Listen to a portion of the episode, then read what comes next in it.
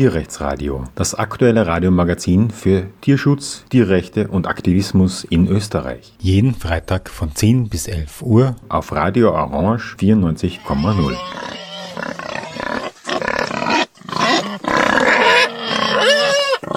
Unser Thema heute ist ähm, der Wolf bzw. die Schafbeweidung der Almen trotz Wolf. Und da habe ich einen echten Experten, der sich bereit erklärt hat, mit mir darüber heute zu sprechen, der Herr Thomas Schranz, ein Wanderschäfer. Hallo und willkommen im Tierrechtsradio. Ja, grüß Gott und danke für die Möglichkeit, dass ich unseren Standpunkt da bei Ihnen kundtun darf. Ja, danke für die Zeit. Wanderschäfer, was hat man sich darunter vorzustellen? Was macht ein Wanderschäfer? Ein Wanderschäfer, das ist eigentlich in erster Linie Schweiz, Italien, Deutschland. Bei uns in Österreich gibt es das nicht oder hat es nie gegeben. Und ich habe lange Zeit gebraucht, bis wir das äh, mal bei den Behörden durchgehabt haben, dass wir die Wanderschäferei haben. Sprich, man ist äh, mit seinen Tieren auf verschiedenen Regionen, verschiedenen Flächen unterwegs. Man zieht von einer Weide auf die nächste Weide. Man ist aber immer bei den Tieren dabei. Man lässt sie nicht irgendwo im Hochgebirge und geht ins Tal und kommt eine Woche später wieder. Nein, bei der Wanderschäferei, das wäre eigentlich das, was ich schon Jahre äh, eingefordert oder halt empfohlen habe, dass man einfach versucht, die Biodiversität, die Flächen einfach im Hochgebirge besser zu nutzen und schon zu nutzen, sprich wegen der Überbeweidung auf den äh, Schildergerinne unter den Gletscher, wo wirklich eigentlich die Kampfzone ist für, um, ähm, für die Vegetation. Dort sollte man eigentlich nicht so intensiv beweiden, sondern mehr bräuchten eigentlich die Tiere mehr von der Waldgrenze aufwärts, wo einfach das Langgras ist, wo die Vegetation einfach noch sehr fortgeschritten ist. Dort sollte man eigentlich eine gezielte Weideführung durchführen, egal mit welchen Tieren. Die muss man nachher dementsprechend vom Gelände und vom Boden und von Vegetation angepasst auswählen, sagen wir so. Da habe ich die These gelesen, dass man beim, ähm, beim Behirten von einer Schafherde immer darauf achten sollte, dass man nicht gleich dorthin geht, wo die Schafe am liebsten hinwollen, nämlich wo das ganz junge Gras wächst, sondern dem noch ein bisschen eine Zeit geben. Insofern ist es wichtig, dass ein Schäfer oder eine Schäferin ähm, die, die Schafe lenken, wo sie essen. Ist das richtig? Ja, genau, das ist so richtig. Weil man muss sich ja vorstellen, jede Pflanze braucht einfach irgendwann einmal eine Energie zum Einlagern unten im Boden, im Sommer, wo er nachher wieder austreiben kann.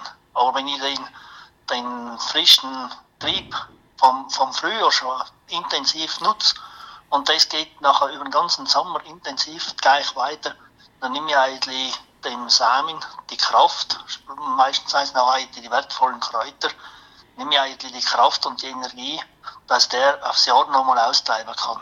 Es ist auch mit dem Samenflug mit verbunden.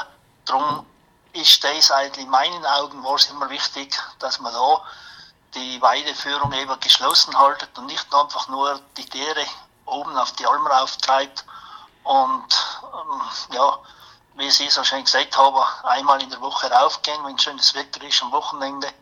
Und die restliche Zeit sind die Schafe einfach mehr oder weniger da oben auf ihre Plätze, wo sie von sich selber aus am liebsten sein.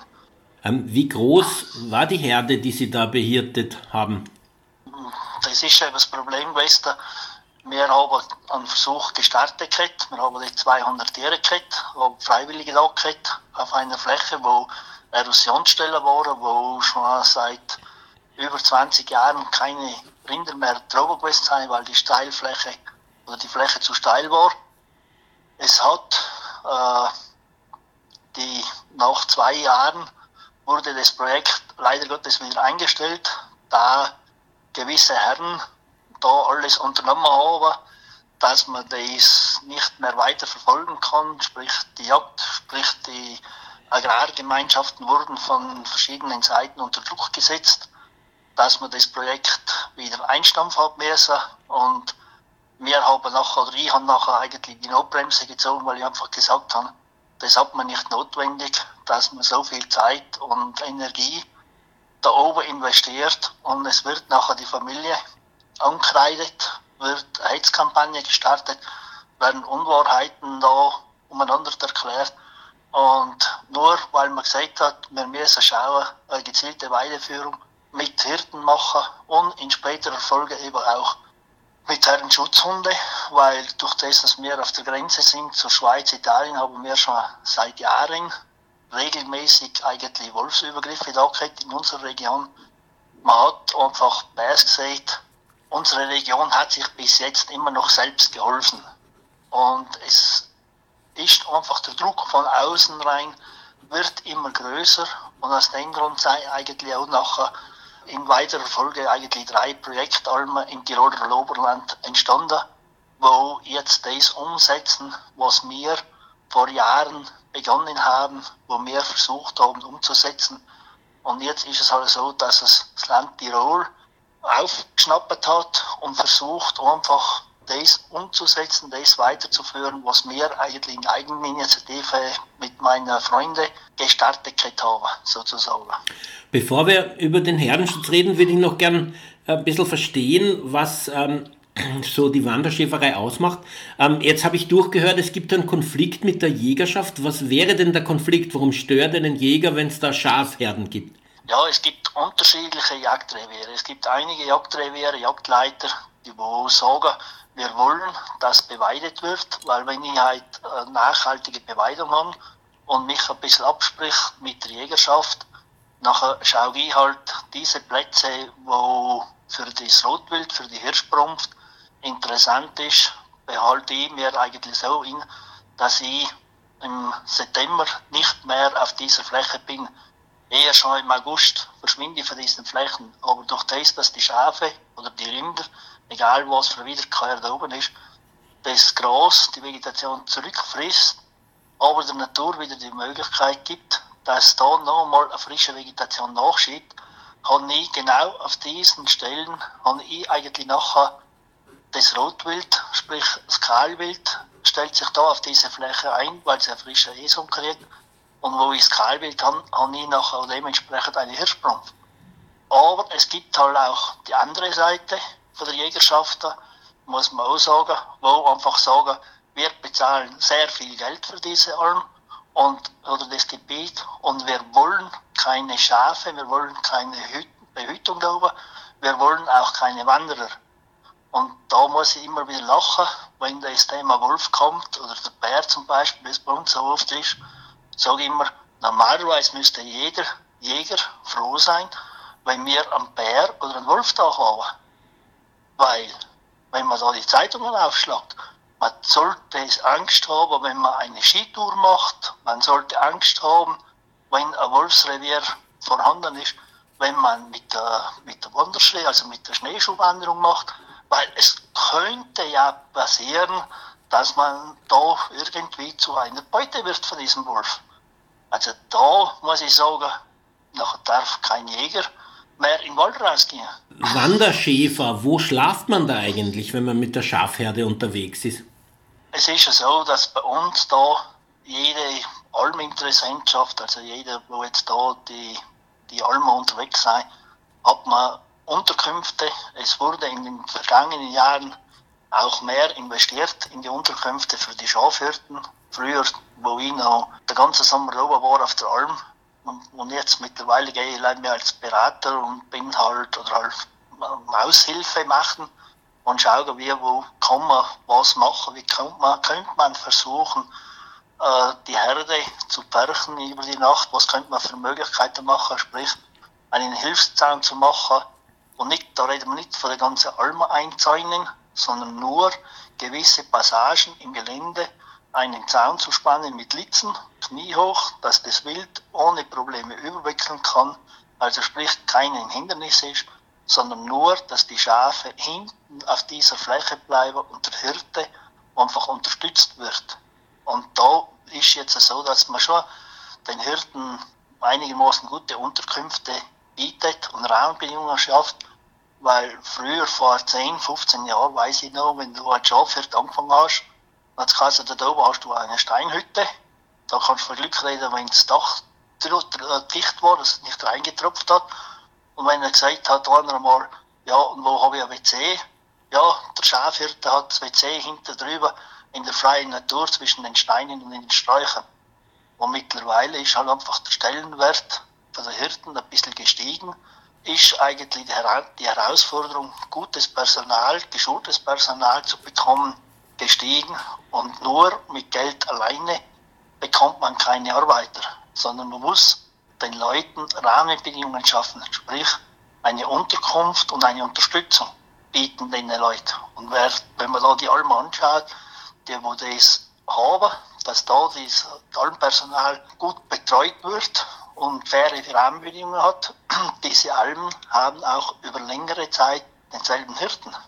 Diese ganzen Interessensgruppen, wo einfach Anzeigen gemacht haben, versucht haben, einfach einen falsch darzustellen als Wolfskuschler und und und, weil das andere nichts mehr angegriffen hat, hat man gesagt, man, man sieht Wölfe an durch die Tätigkeit, die wir gemacht haben, dass wir gesagt haben, ja, wenn der Wolf kommt, wir werden uns zu helfen wissen, wir haben alle Vorbereitungen getroffen, hat man nachher gleich gesagt, ja, ihr seid schuld, dass der Wolf kommt, und ihr seid schuld, dass der Bär kommt, und ihr, ihr seid das und ihr seid das.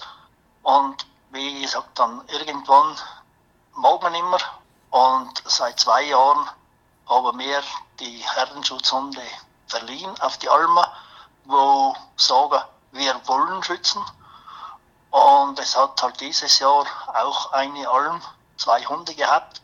Und der hat das eigentlich nachher an eigenen Leib erfahren müssen, was es heißt, seine Tiere, wo er als Alpmeister verantwortlich ist, in der Öffentlichkeit zu schützen. Ja, und da ist nicht der Wolf oder der Bär, wo drüber war, das Problem gewesen, sondern es seien nachher die eigenen Funktionäre gewesen, wo Bärs gesagt eigentlich den Raum verlassen haben, wenn ein angesehener, wohlverdienter Altmeister irgendwo in ein Büro reingeht. Nachher habe ich mir schon gedacht, oder, ja, jetzt sehen Sie selber einmal, was da eigentlich alles im Hintergrund abläuft, mit welchen Hetze und mit welchen Sachen eigentlich diese Leute wo bereit sind, oder sich dieser Herausforderung stellen, sagen wir so, Herrenschutz zu machen, was da eigentlich alles gegen diese Leute, gegen das ganze Umfeld, sprich auch die Familie, wird da ins Abseits geschossen, ohne, ohne Gnaden, sagen wir mal so. Bevor wir jetzt noch vom Herdenschutz reden, würde mich noch interessieren, warum glauben Sie, gibt es so viele Schafherden ohne Hirten, äh, also die einfach nur da eine Woche allein gelassen werden. Äh, wenn ich wandern gehe, sehe ich das gerade in Tirol häufig und in Salzburg. Das ist, das ist bei uns überall. Das hat es früher, weil sie bei uns immer gesagt haben, das ganze, das ganze Konzept, was, was wir da zusammengetragen haben mit der ganzen gezielten Weideführung, mit den ganzen historischen Rechten, weil wir uns ja österreichische Bundesvorstand das Weiderecht untersagen hätten wollen. Und da ist mir auch vor Gericht gezogen. Und da hat man gesagt, schauen Sie mal, Richter, da gibt es Urkunden von früher, von KK-Zeit noch. Und da steht klipp und klar drinnen, dass die Schafe von der Hofstelle nach oben gezogen sind durch den Wald. Und da hat man müssen zum Forstmeister gehen, hat oben ansuchen müssen von der Gemeinde aus, dass man Holz entnehmen hat dürfen für den Hag, für die Koppel, für die Nachkoppel wo die Schafe eingesperrt werden haben müssen, dass sie nicht oben auf die angrenzenden Hofstellen, also die, die, die Bergbauerndörfer oder Höfe, wo es da oben noch waren, oder die oberhalb liegende Kuhalm, Rinderalme, geschändet werden. Das steht dort schon geschrieben. Und früher hat man den jungen, die jungen Leute, ich kenne die Leute noch, einige, so kleine, äh, die, wo früher die Ziegen gehütet haben, und wenn man diese Geschichten anhört, wenn sie junge Leute mit 12 Jahren, 13 Jahren, aber mehr in der Früh um 6 Uhr durchs Dorf gehen, die Ziegen sind von der, Stellung, von der Stallung rausgekommen, teilweise von der Kellerdepots rausgekommen. Der Hirte hat die übernommen, hat müssen mit fliegender Geisel durch den Wald fahren, dass ja keine Pflanze, also kein Wald verbissen werden hat dürfen. Ist er oberhalb zu langsam durch die Rinderweide gefahren Und er ist am Abend zurück runtergefahren und hat nicht aufgepasst. Da haben ihn die Rinderhürden abgewartet und haben ihn winkelweich geschlagen, dass er nicht mehr sitzen hat können. Solche Geschichten hat es früher gegeben. Und dort ist der Hirte nicht wegen Beutegreifer da gewesen, sondern dort ist es ums blanke Überleben gegangen. Sprich, es ist mit jeder Ziegenherde ein Hirte mit gewesen, es ist mit jeder Schafherde ein Hirte dabei gewesen und es ist bei den Rindern sowie bei den Pferden immer ein Hirte fix dabei gewesen. Und da gibt es Unterlagen mehr wie genug, wo das bestätigen, dass man früher immer einen Hirten dabei hat. Aber mit der Zeit, mit dem ganzen Wohlstand, was wir gehabt haben, ist natürlich das Hirtenwesen vom Schafhirten, ja, die Schafen, das sind weniger geworden, weil die Rinder mehr geworden sind. Die Schafe hat man nachher irgendwann den Rinderhund, den Rinderhirten unterstellt. Der Rinderhirte hat halt nach oben geschaut, ja, wo sind die Schafe, ja, die sind oberhalb von meiner Weide. Wenn sie runterkommen, werden sie raufgetrieben, mit Hund, mit Pfeifen, je nachdem, wer der Hirte halt umgegangen ist mit den Tieren. Und so hat sich das eingebürgert mit über Jahre, dass man halt nachher die Schafe einfach nur noch einzeln, der Bauer hat da 10 da oben, der hat 20 da oben. Es hat jeder Bauer, best gesagt, irgendwo sein Plätzchen gehabt, wo er über Generationen seine Schafe oben gehabt hat.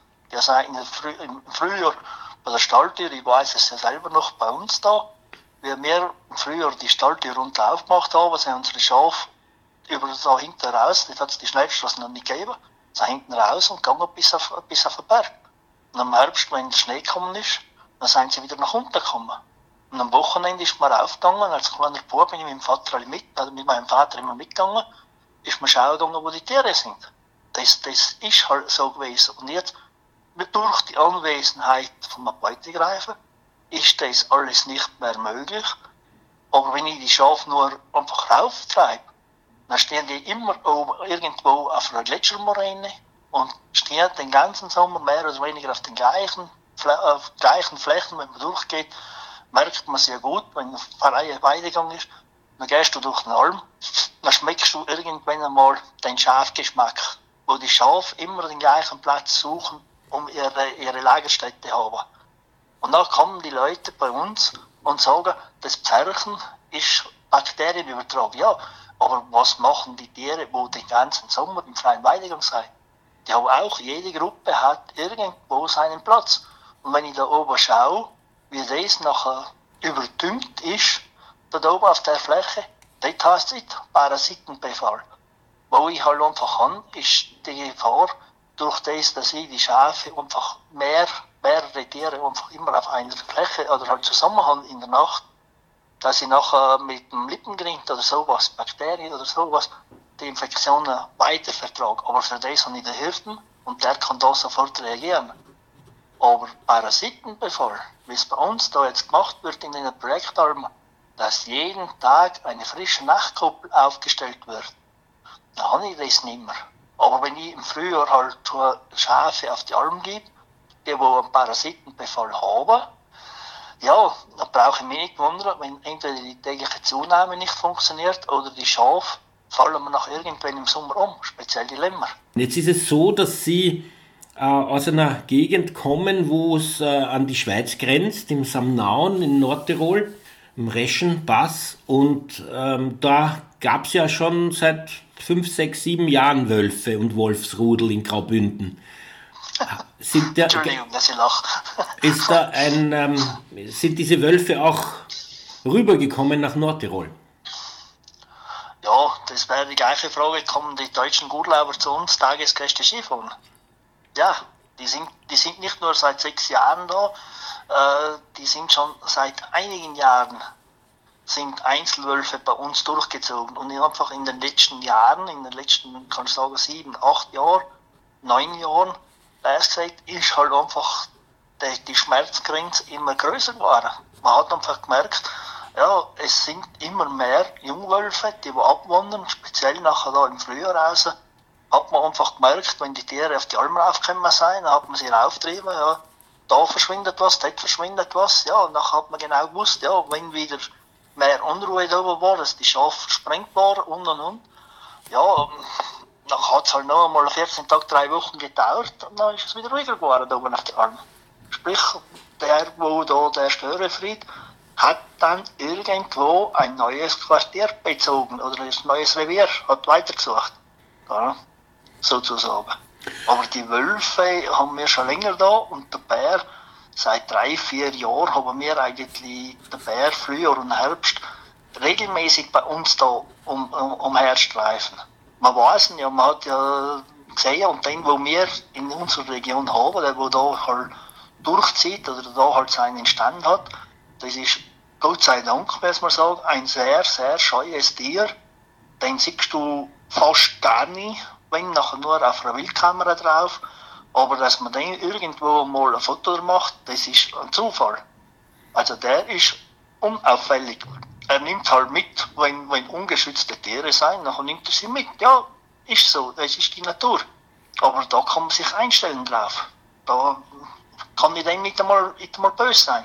Wenn der durch den Berg geht und mir ein Schaf über den Haufen schlägt, ja, dann schlägt er um über den Haufen. Wenn ich nichts mache. Gell? Ist so. Wölfe und Bären sind ja eigentlich Waldtiere. Gehen die überhaupt über die Baumgrenze rauf? ja, ja. Der, der ging übers, übers Joch. Wie ich das erste Mal mit einem Bär zu tun habe, das ist dort noch in der Schweiz drin gewesen, der ist von, von, vom St. Naun hinten runter, äh, er gesagt, der über ein Gerät drüber gewechselt. Wie hoch ist das? Ja, der ist sicher über 2,8 gewesen sein, da hinten auf dem, auf dem Joch, wo es mir der, der, der Jäger da berichtet hat. Weil er hat mir dort erzählt, sie sind oben gewesen auf der Jagd und haben gesehen, wie der Bär auf einmal oben über den, Kopf, über den Kamm rübergegangen ist. Der ist von, von, von seiner Gruppe übergewechselt, Richtung, hinten Richtung der Schweiz an. Und hat er gesagt, und wenn man da geschaut hat, der ist so ruhig hinter den Schaf zugegangen und hat nachher so ein Mutterschaf mit einer 70, 80 Kilo, ist ein schweres Schaf gewesen, hat er, hat er mal erzählt, hat er gesagt, wenn du da gesehen hast, was da für eine Kraft drin war, der hat das Tier hergeschüttelt und danach hat er mit dem Tier gespielt, als wäre eine Katze mit einer Maus. Also hat er die umhergeworfen, unter anderem. Gell? Also, ich sage, wenn ein Bär über die Fisch oder mit dem Wolf, es ist keine lustige Angelegenheit. Bär, ja, der ist schnell, wenn es drauf ankommt. Aber ja, ist so, muss man sich halt darauf einstellen und muss man sich dementsprechend auch in Zukunft damit beschäftigen. Und darum sage ich eben, bei uns, die Projekte werden zwar immer wieder versucht, aus eigenen Reihen zu bombardieren, aber man weiß, es ist der Wolf da gewesen. Auch wenn unsere Landwirtschaftskammer großartig da äh, berichtet hat, äh, der Herdenschutz kann man nicht sagen, dass, dass der funktioniert, weil wir haben ja keinen Wolftag. Ja, wenn ich halt vom Hirten aus höre, dass der das öffentlich sogar in den Medien, im Alm, unsere Alm, sagt in einem Interview, er ist in der Früh raus und hat nachher den Lärm gehört und ist rausgegangen schauen und hat nachher gesehen, dass eine Unruhe ist beim Pferd. Und holt sich nachher die graue Taschenlampe und geht raus. Und der Wolf steht am Pferd und er lässt sich nur sehr schwer vertreiben, da muss ich sagen. Der Wolf, der sich schwer vertreiben lässt vom Hirten, der hm, gibt irgendwann einmal ein Problem bei der geschützten Herde. Und da muss man sich überlegen, wie es auch in weiteren Gesprächen nachher gewesen ist. Es ist das Öfteren gewesen, dass in der Früh, wenn er zu den Schaf gekommen ist, zu dem Nachtpferd wohlgemerkt, dass die Schafe in der Früh schon gestanden sind. Und wenn sie gelegen sind, dass eine Ruhe war, dass sie noch gekaut, also wieder gekaut haben oder geschlafen haben oder getöst haben, dann hast du gewusst, ja, heute Nacht ist es ruhig gewesen. Aber wenn die Schafe gestanden sind und in einer, in, mittendrin in der Pferch gewesen sind, hat man genau gewusst, ja, okay, wenn der Zaun nicht von dem Hirten so korrekt aufgestellt gewesen wäre und genügend Strom drauf gewesen wäre, nachher hätte vermutlich der Sache in der Früh anders ausschauen können.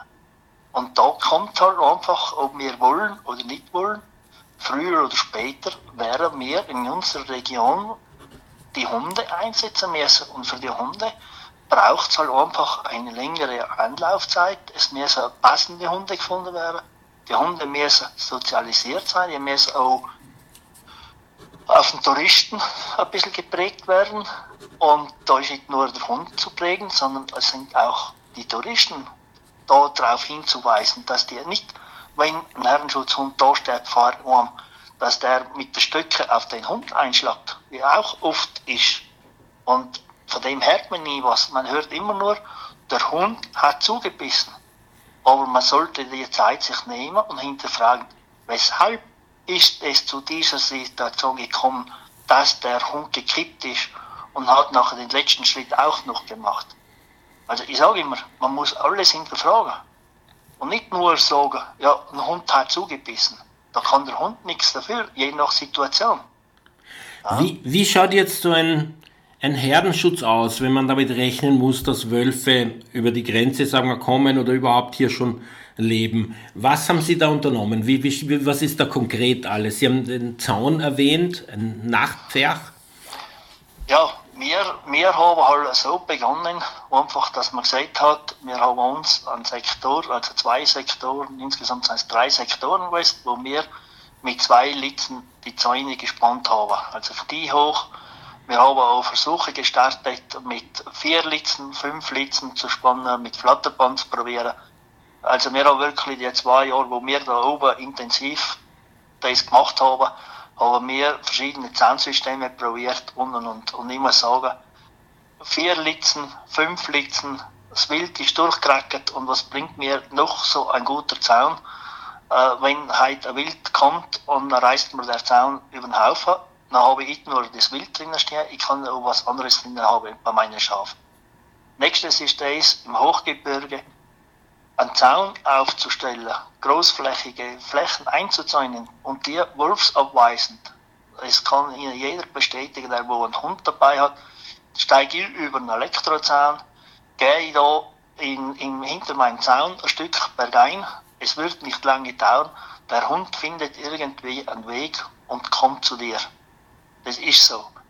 Und dasselbe muss man sich vorstellen beim Wolf. Der hat die ganze Nacht Zeit, der beobachtet die unter dem Tag, was machst du unter Tags? Der sitzt irgendwo im Wald draußen und beobachtet die. Wo sind die Schafe? Was macht der Hirte? Wie macht der das? Wie macht der das? Der sucht. Und über die Nacht geht der noch zu deiner Kuppel, wo du aufgestellt hast. Der sucht eine Schwachstelle ab. Das ist wie ein Ausbrecher. Nur, dass der nicht ausbricht, sondern einbricht. Der sucht eine Stelle, eine Schwachstelle. Und jetzt müssen Sie sich vorstellen, jetzt verbringen Sie Stunden mit einem Elektrozaun aufzustellen. Und dann finden Sie irgendwo eine kleine Geländemulde, wo der Zaun höher ist als 30 cm. Oder die haben irgendwo bei einem Stein oder bei einem Baumstumpf den meinen Zaun zu nahe dran, dass der oben steht und einspringt. Oder noch schlimmer ist es natürlich, wenn das der Wolf einmal gelernt hat, einen Zaun zu überspringen. Es gibt auch, wenn sie, wenn noch so viele Leute behaupten, ein Wolf springt nicht, es gibt solche Spezialisten. Und bei den Spezialisten sollte man halt so schnell wie möglich reagieren können und eingreifen können, weil solange ich einen habe, habe ich einen Schaden, einen Schadenwolf, der wo springt.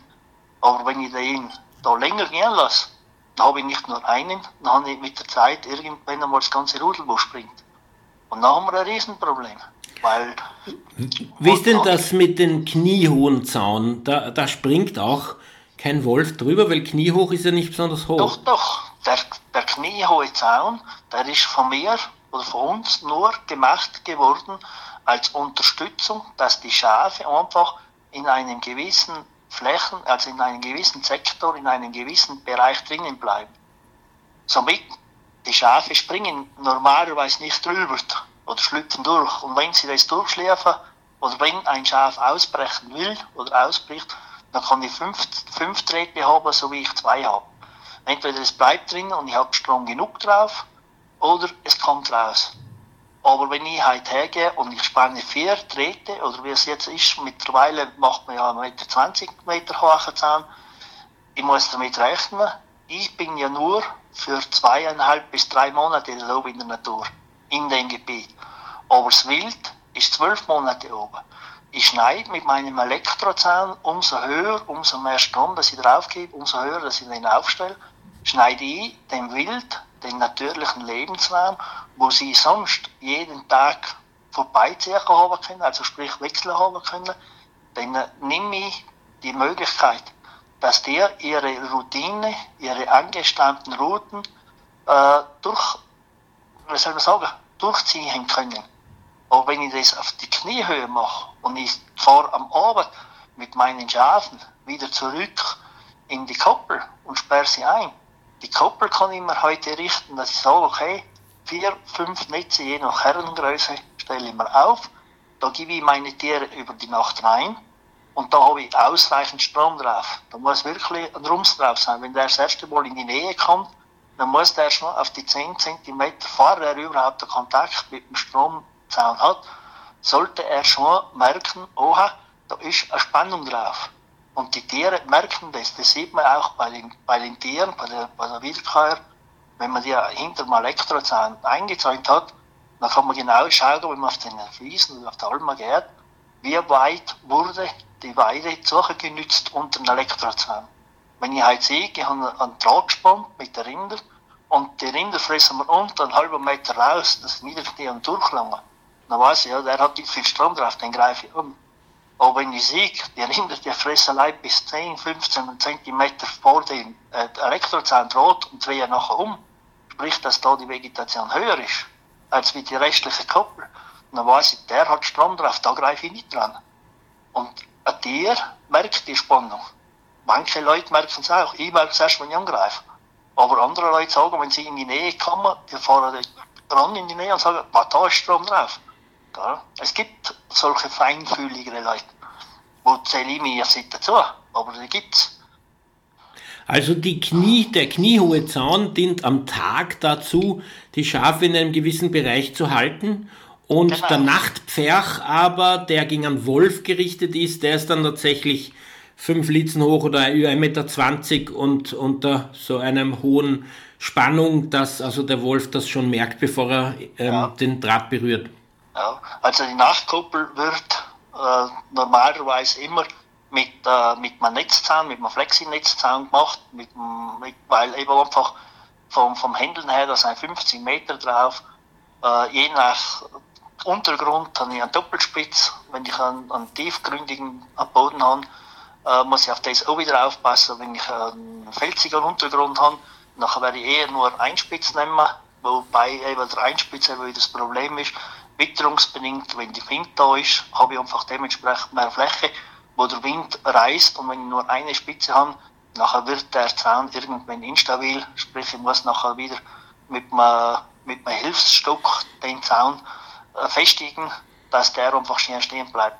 Aber das Wichtige ist einfach, die Nachtkuppel muss man sich Zeit nehmen, wenn man keine Hunde hat sowieso, muss man sich Zeit nehmen, man muss den Ort wo stelle ich den auf, den Zaun, wo mache ich meine Koppel.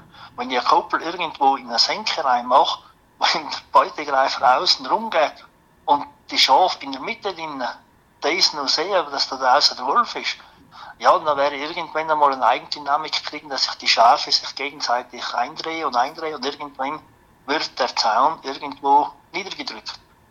Und da kommt oft die Frage, wie groß muss ich meine Nachtkabel machen.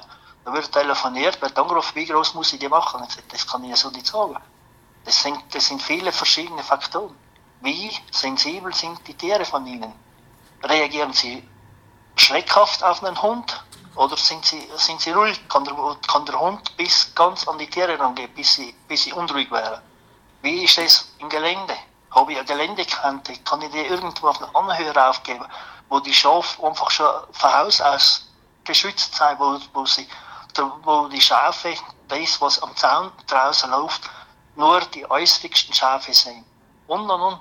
Das hängt alles, alles zusammen. Da gibt es irgendwo einfach eine Liste, was man hernehmen kann und kann sagen, okay, das ist jetzt die Liste, die hacke ich ab. Äh, habe ich Wasser da? Ja. Habe ich, habe ich trockenen Untergrund? Habe ich einen morastigen Untergrund?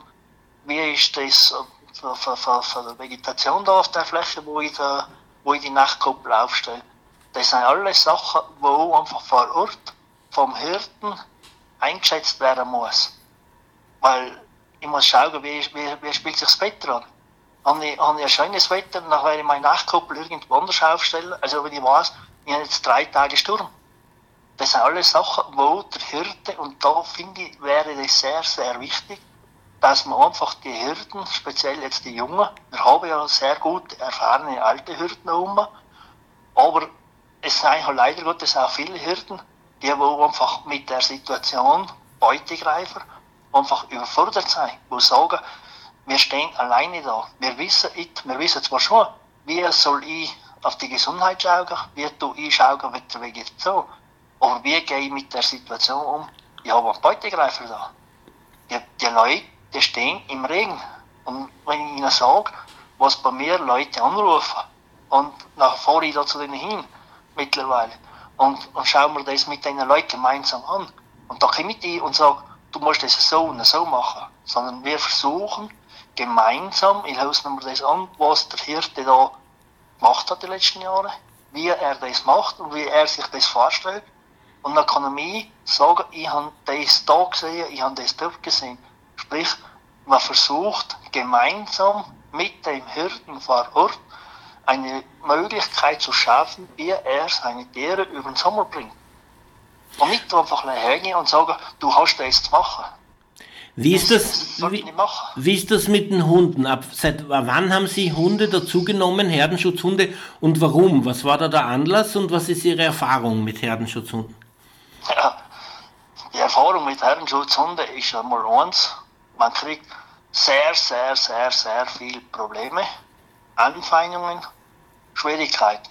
Anfeindungen von wem? Von gewissen Gruppierungen, sagen wir so wo lautstark überall unterwegs sind. Und da habe ich erst jetzt mal wieder eine Diskussion geführt und ich gesagt, das ganze Wolfsabschuss und wolfsfreie Zonen, das, das kann ich langsam schon gar nicht mehr hören. Darum ziehe ich ihm jetzt auch ehrlich mal gesagt zurück aus dieser ganzen Sache und mache das Interview auch, weil was soll mir noch groß passieren? Was, was wollen sie mir noch machen? Die haben alles gemacht, was einmal machbar war. Und aus dem Grund sage ich so, das, das wolfsfreie Zone. Sie schreien in der Öffentlichkeit umeinander, es wird geschossen, es werden Verordnungen gemacht.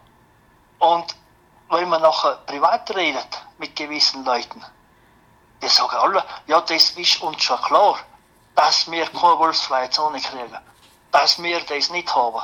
Dann sagst du, ja, und warum, warum versprecht ihr nachher den Leuten?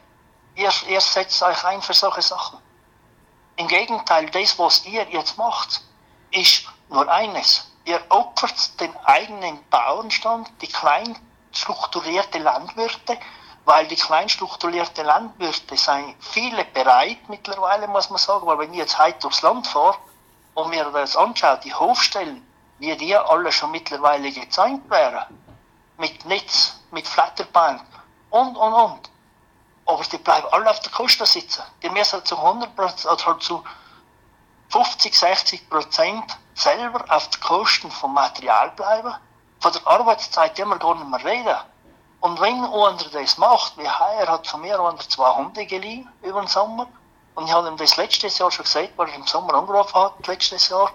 Und habe gesagt, er hat jetzt den zweiten Übergriff, er will jetzt entweder er hört auf oder er braucht Hunde. Und ich habe gesagt, ich leihe dir zwei Hunde nächstes Jahr aber kauf jetzt keine. Weil wenn du jetzt die Hunde kaufst, du bist im, im Dorf, wirst du angefeindet und du hast Leitprobleme. Es ist rechtlich noch nicht geklärt. Ich bin da dabei, dass man das noch in die Wege bringt.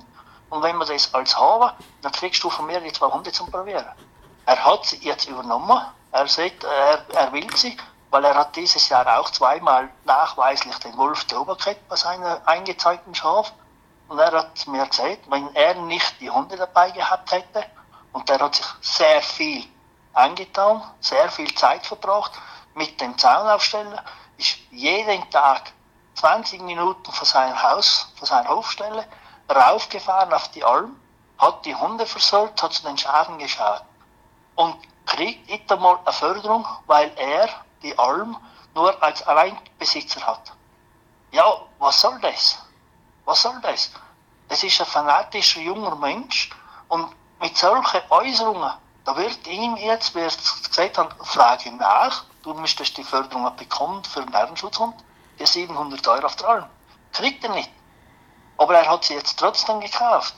Ja, aber du nimmst Bärs gesagt, den jungen Leuten, die wo möchten weitermachen in der Landwirtschaft, wo möchten Herdenschutz machen, weil ihnen einfach die Sicherheit von den Tieren anliegt, denen nimmt man die Freude, weil sie in der Öffentlichkeit geächtet wären, weil sie angefeindet wären und noch nur zusätzlich zu den ganzen Sachen der finanzielle Verlust oder die ganzen finanziellen Ausgaben auch noch alles selber tragen müssen.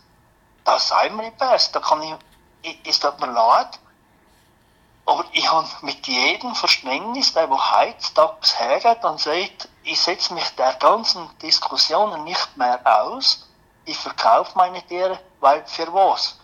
Weil für die Tiere selber, du kriegst ja nichts mehr. Und warum kriegen wir nichts mehr?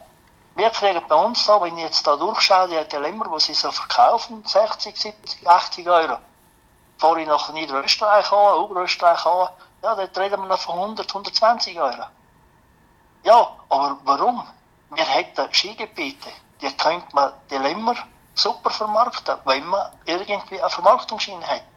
Aber das wird nicht forciert, weil die Landwirte, die Schafbauern einfach irgendwo beiß gesagt zu wenig Interessensvertretung da haben, zu wenig Gewicht haben.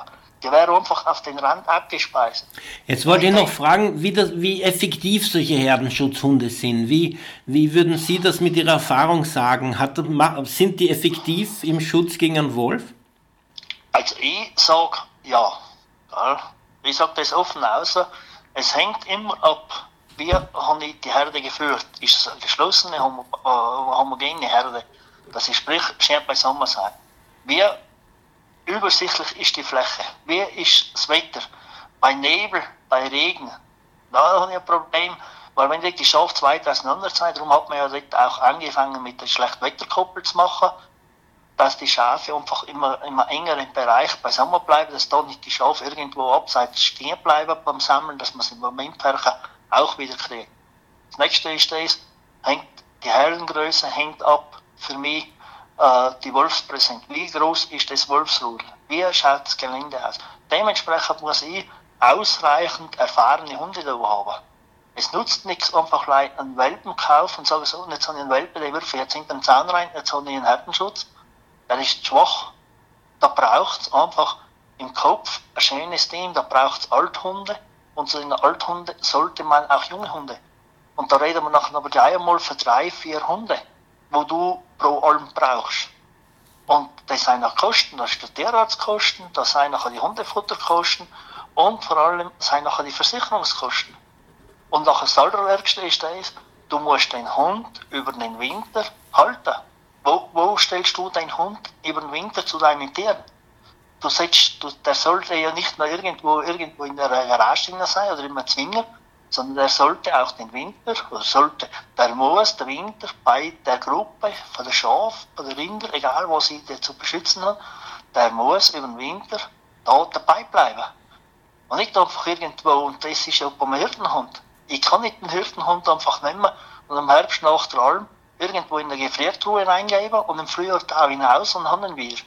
Der, der, ist, der ist zwölf Monate bei mir. Aber ich brauche zwei bis drei Monate im Jahr wie es bei uns auf den Almen ist. Ja.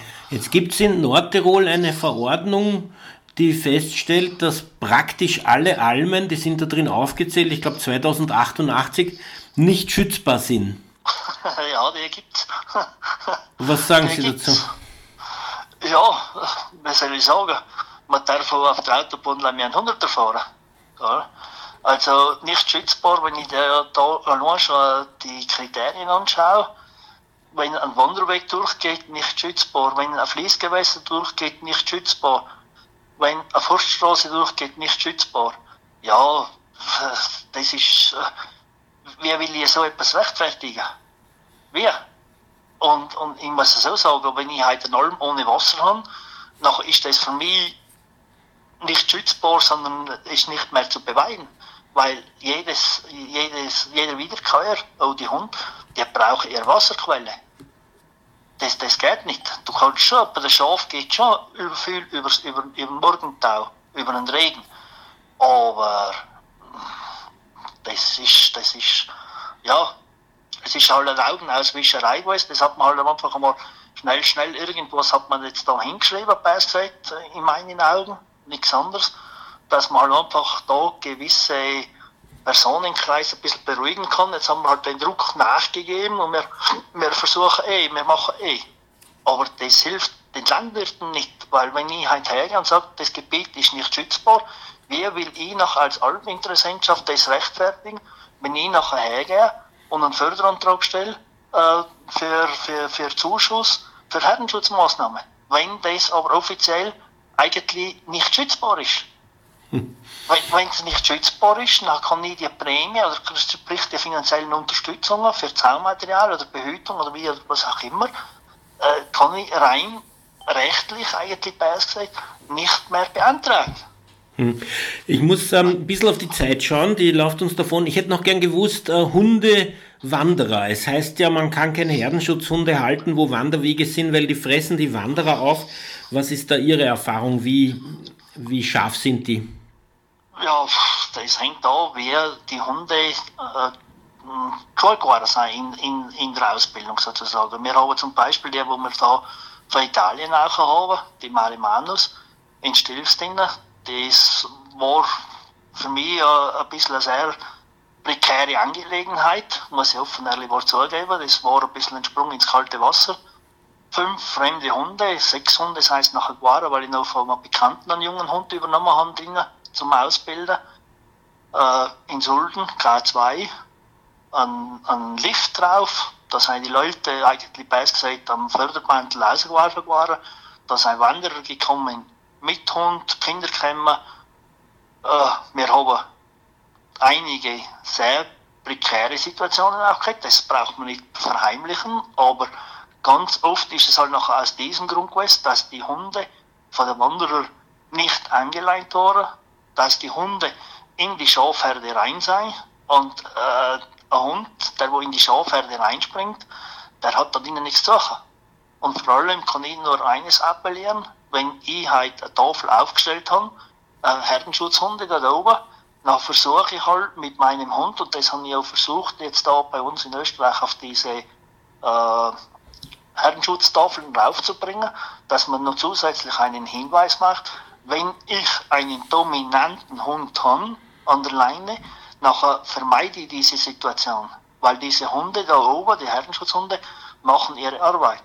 Und wenn der Hund an der Leine ist und sich ruhig verhaltet und am Passanten dran stehen bleibt, nachher wird der Hund, der Herdenschutzhund, das kontrollieren, wird da schauen, wird entweder er lässt den Wanderer weitergehen, sprich durch die Herde gehen, wo ja, fraglich ist, ob man das überhaupt wünscht so, aber er lässt den Hund in Ruhe. Sprich, der Wanderer kann sich umdrehen. Das ist auch bei der Prüfung auch in Österreich so, wo wir jetzt heuer gehabt haben, die Prüfung.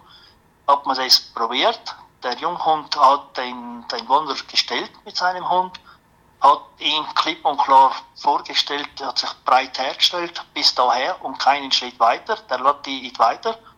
Dann hat der Passant, also der Wanderer, seinen Hund angeleint und ist wieder von der Herde weggegangen. Und der Hund, der Herdenschutzhund, ist wieder in die Schafgruppe rein. Aber natürlich, wir sind Stilfstin auch gewesen, oder in Sultendinen auch gewesen, da ist halt da nachher Hunde dominant waren und der Herrenschutzhund geht da zu suchen und der an der Leine fängt an zu fletschen und fängt nachher auf den Herrenschutzhund einzubeißen. Ja, nachher hängt es natürlich sehr vom Charakter von dem Hund ab, wie gefestigt ist er, lässt er sich das gefallen oder wird er, wie im Wolfsrudel gesagt, geordnet. Sprich, dass er einmal niedergedruckt wird. Er wird jetzt sicher nicht gleich Tag gebissen, aber er wird sagen, hey, das ist mein Gebiet, das ist mein Revier und das hast du zu akzeptieren. Und wenn sich der Hund da unterwirft, nachher wird der Herrschaftshund ablassen und wenn der Hund unter drin wohnt, er muss weiterlaufen, ja, nachher ist halt nur eine Frage der Zeit, dann steht nicht ein Hund da, sondern zwei und drei Hunde da. Je nach Gebiet, je nachdem, wie es die ihm zusammenhält. Und das sind Sachen, wo einfach den Leuten, den Wanderern, einmal klar sein muss. Ein Herdenschutzhund, der wird geschult. Aber was machst du, äh, wie willst du da vorbeugen, dem Hund in der Ausbildung, dass ein Wanderer kommt, es ist ja zum Verstehen. es hat ein Mann hat Angst oder eine Frau, wenn ein grauser Hund auf einmal auf einen zukommt. Da sieht man eigentlich schauen, dass der Hund, der Herdenschutzhund, gar nicht äh, an den Wanderer hergeht, wenn der den Abstand haltet. Aber hm. wenn nachher der Hund hergeht, und es dieses Jahr auch einmal war bei einem Junghund von mir, der ist, äh, da muss ich offen ehrlich mal sagen, ein Herdenschutzhund, da gibt es einige Diskussionen, ein Herdenschutzhund habe ich als Passanten auch wenn ich eine, eine Exkursion auf die Almauer mache, den habe ich eh zu streicheln. Wenn der Hund hergeht und mich einmal beschnuppert, dann kann ich ihn schnuppern lassen. Wegen mir ist vor ihm einmal nachher, wenn er das gewünscht will, dass der Hund das will, vor ihm einmal kurz über den Topf. Aber dann habe ich den in Ruhe zu lassen. Und nicht da einen ganzen Nachmittag, wenn die Leute oben sind, den Hund halten und streicheln wie eine Hauskatze. Weil der Hund, der schätzt das nicht ein. Der ist nachher eine Woche später, wie es zu der Situation gekommen ist, ist ein Wanderer an, der geht nicht der Herde vorbei, der Hund schwänzwedelnd begrüßt ihn, jetzt juhu, jetzt kommt jemand, der streichelt mich, der will, der, der kuschelt mich ein bisschen quasi. Und nachher kriegt der Passant Angst, das ist auch zum Verstehen. Fängt an zu schreien, fängt an mit seinen Skistöcken zu wachteln und fängt an auf den Hund einzuschlagen. Jetzt lasst es da kein, kein Hirten dabei sein. Der junge Hund, der ist nicht einmal, der ist nicht einmal ganz das Jahr gewesen. Der ist noch in der Ausbildung gestanden. Der Hund hat sich so ruhig verhalten, oder ruhig verhalten, der hat den Passanten gestellt. Der zweite Hund ist zur Hilfe gekommen, die Hirtin ist rüber und hat den Passanten einmal beruhigt, hat gesagt, er darf nicht so auf die Hunde einschlagen. Gell? Er muss eine Ruhe geben, der, der Passant, also der Wanderer hat eine Ruhe geben. Die Hirtin hat die Hunde verschickt, die Hunde seien nachher wieder zurück in die Herde. Aber ich sage, ich kann dem Passanten oder dem, dem Wanderer keine Schuld geben, so wie ich dem Hund keine Schuld geben kann. Weil der Hund hat da in diesem Wanderer eine Person gesehen, der wo vielleicht ihn kuschelt. Und der Wanderer hat gesagt, da Hilfe, da kommt der Hund. Und diese ganzen Geschichten, Herdenschutz und Beißen, seine Raubtiere, ja, der kriegt die Panik, ist zum Verstehen. Ja. Aber das sei ähm, wieder mehr Schuld, weil wir das zulassen, dass fremde Leute die Herdenschutzhunde behandeln wie eine Schoßkatze. Das sind mhm. Herdenschutzhunde und die sollten den Abstand wahren von zu fremden Personen. Ja, apropos, apropos Angst, in dem Fall vor Herdenschutzhunden. Es wird immer gesagt, ähm, man muss Angst haben vom Wolf. Irgendwann frisst er die Menschen auf. Haben Sie Angst oder haben Sie äh, Angst gehabt da oben auf der Alm vor dem Wolf, persönlich als Mensch? Wenn ich ganz ehrlich bin, habe ich eigentlich mehr Angst um, um die Frau, wenn die irgendwo in der Nacht in Innsbruck unter in gewissen Straßen am Abend später Stunden unterwegs ist. Also vor einem Wolf und vor einem Bär habe ich persönlich noch keine Angst gehabt ich habe noch schon vom Bär, habe ich gesehen. Ich bin noch nie über, über den Weg gelaufen. Ich habe, ja, bin in einem Gebiet auch unterwegs gewesen, wo, wo bist hat, er ist da irgendwo.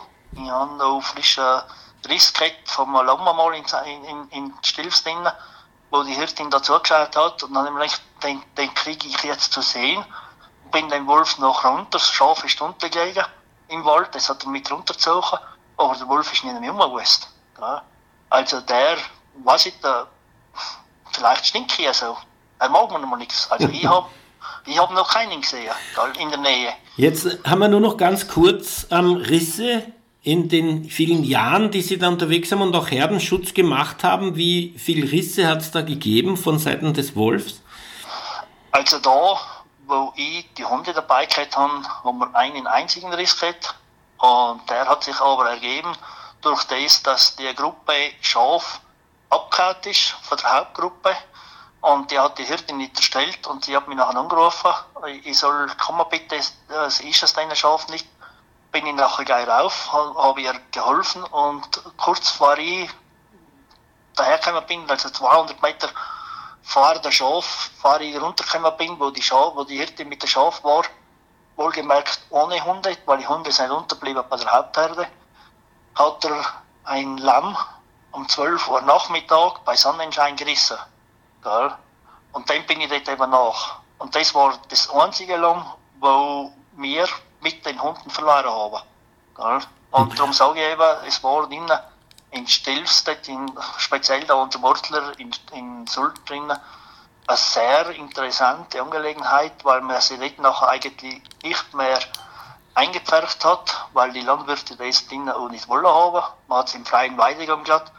Und wenn man aber beobachtet hat, wie viele Kilometer die Hunde gegangen sind, die Sechser, und wie verstreut die Hunde waren, und speziell, wenn man gemerkt hat, dass ein Hund hauptsächlich der Reihe ist, da der Trübeltäter weiß, wenn der im Wald unten, in der Früh, nervös umhergeholt hat und hin und her, oder am Abend spät, wenn es zugenächtelt hat, hast du oft einmal gedacht, oh, was ist jetzt heute wieder los, gell? heute wird wieder sein.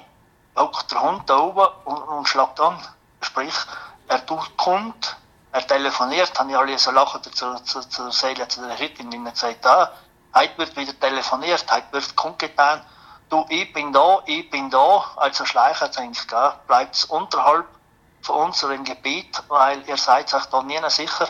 Es könnte sein, dass irgendwo im Gelände auf euch trifft. Also es ist äh, äh, ein sehr, ich sage, wenn der persönlichen, menschlichen Konflikt nicht wäre, war das die ganze Thematik Herrenschutzhund gegen gezielte Weideführung war eine sehr, sehr interessante Sache. Aber mit den ganzen Anfeindungen muss ich sagen, da mag man gar nicht mehr. Wieso sollte man sich diesen ganzen Sachen diesen ganzen rechtlichen Streitigkeiten und Zeug und Sachen aussetzen noch länger?